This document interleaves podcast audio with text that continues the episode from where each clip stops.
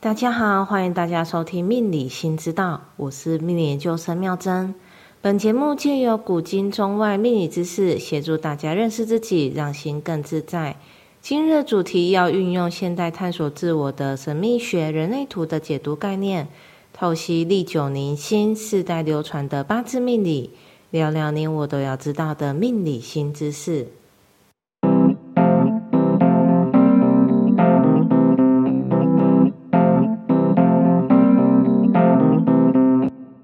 坊间关于人类图的著作有很多本，其中有一本很有名的翻译书籍是《找回你的原厂设定》。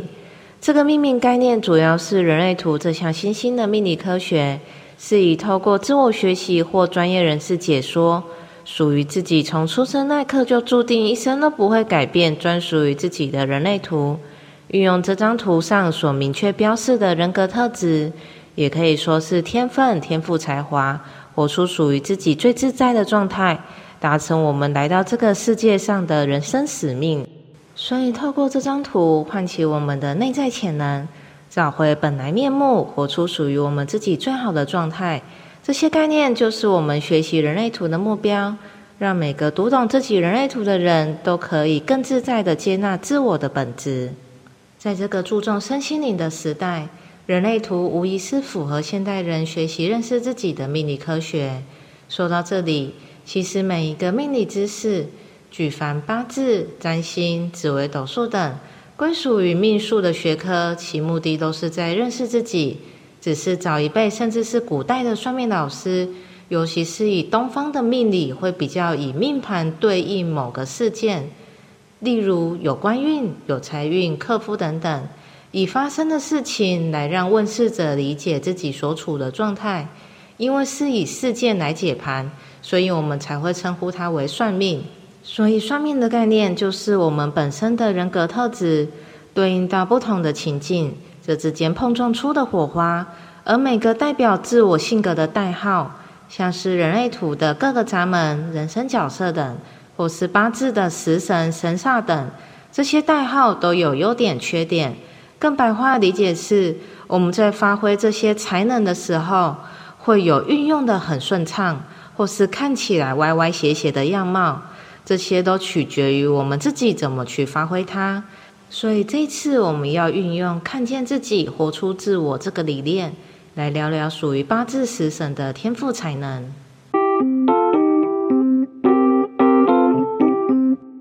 在上集讨论压力的主题，有简单介绍八字食神的概念。食神的产生是运用五行木、火、土、金、水阴阳深刻的关系而得出来的代号，而界定这食神在我们命盘所处的位置与能量多寡，就是运用我们出生那一刻的时间，某年某月某日某时来断定。中国古代计算年月日时的方式是运用天干地支。像是二零二三年是癸卯年，二零二四年是甲辰年，以此类推。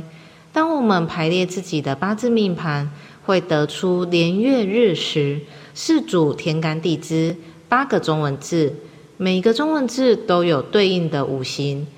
而我们通常将出生那一日的天干称为日主或日元，意思就是我我自己。从这里我们得出了代表自己自我的五行。而围绕在日主周围的其他七个中文字所代表的五行与日主间阴阳深刻的关系，产生我们今日要探讨的主题——食神。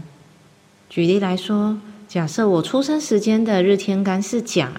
甲在五行中的属性为阳木，也就是我的日主，我们简称它为甲木。所以，同样属性为阳木，在食神中称为比肩，阴木为劫财。阳火为食神，阴火为伤官；阳土为偏财，阴土为正财；阳金为七杀，阴金为正官；阳水为偏印，阴水为正印。运用这个方式，我们可以得出不同的五行在我们命盘中扮演的能量角色。所以，当我们听到命理老师说“你缺火、缺水”之类的用语，要用什么方式补充这个能量？意思就是我们的命盘缺少某个五行或某个五行的能量偏低的意思。至于运用外力能否补充能量，并不是我们这集要讨论的重点。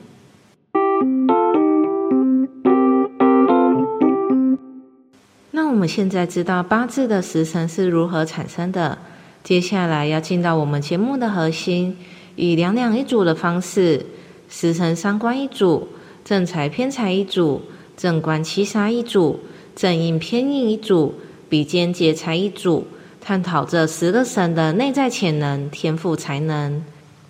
时辰三观的特质是一种很直觉的行为反应，代表着表达、展现一种做某件事的特质。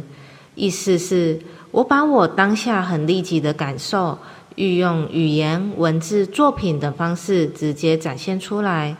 如果用人类图的角度去理解，可以想象成是情绪中心连接着喉咙中心。概念是我所对应的情境、人、事物，让我产生各种想法。这份情绪所产生的喜怒哀乐，我能很自然流畅的呈现出来。在旁人眼中，或许有点羡慕，因为我总是能在第一时刻顺畅的说出我的感受。优点当然就是通体舒畅，缺点是难免会得罪别人。运用人类图，活出自己的角度分析。如果我们学习社会化、三思而后行的方式限制自己，那就不符合发展天赋、活出自我这份宗旨。所以，我们要学习的是对周遭的人事物多一点慈悲心与同理心。那样，我们讲出来的话、所做的事，才不会伤到周边的人，因而失言断了自己的后路。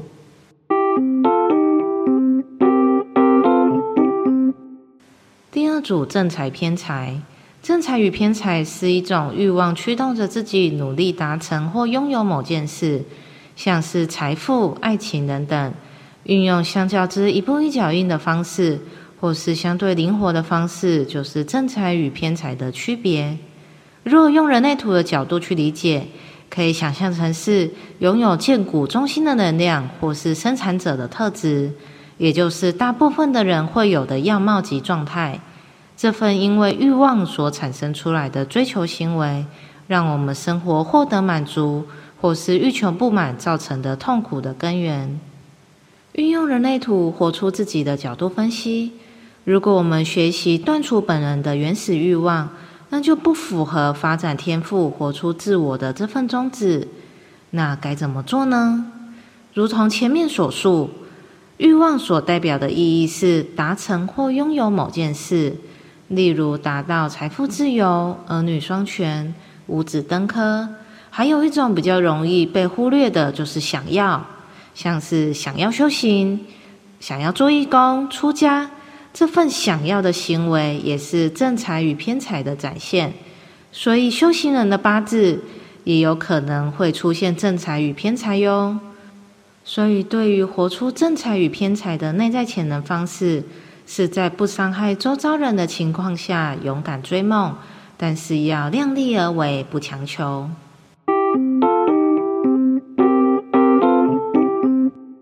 人类图找回你的原厂设定这本书，是我第一本阅读的人类图书籍，也是我命理神秘学大门的启蒙书，所以想要以致敬的方式，结合八字食神的特质，分享给大家。感兴趣的朋友也可以买来看看哟，这不是叶配。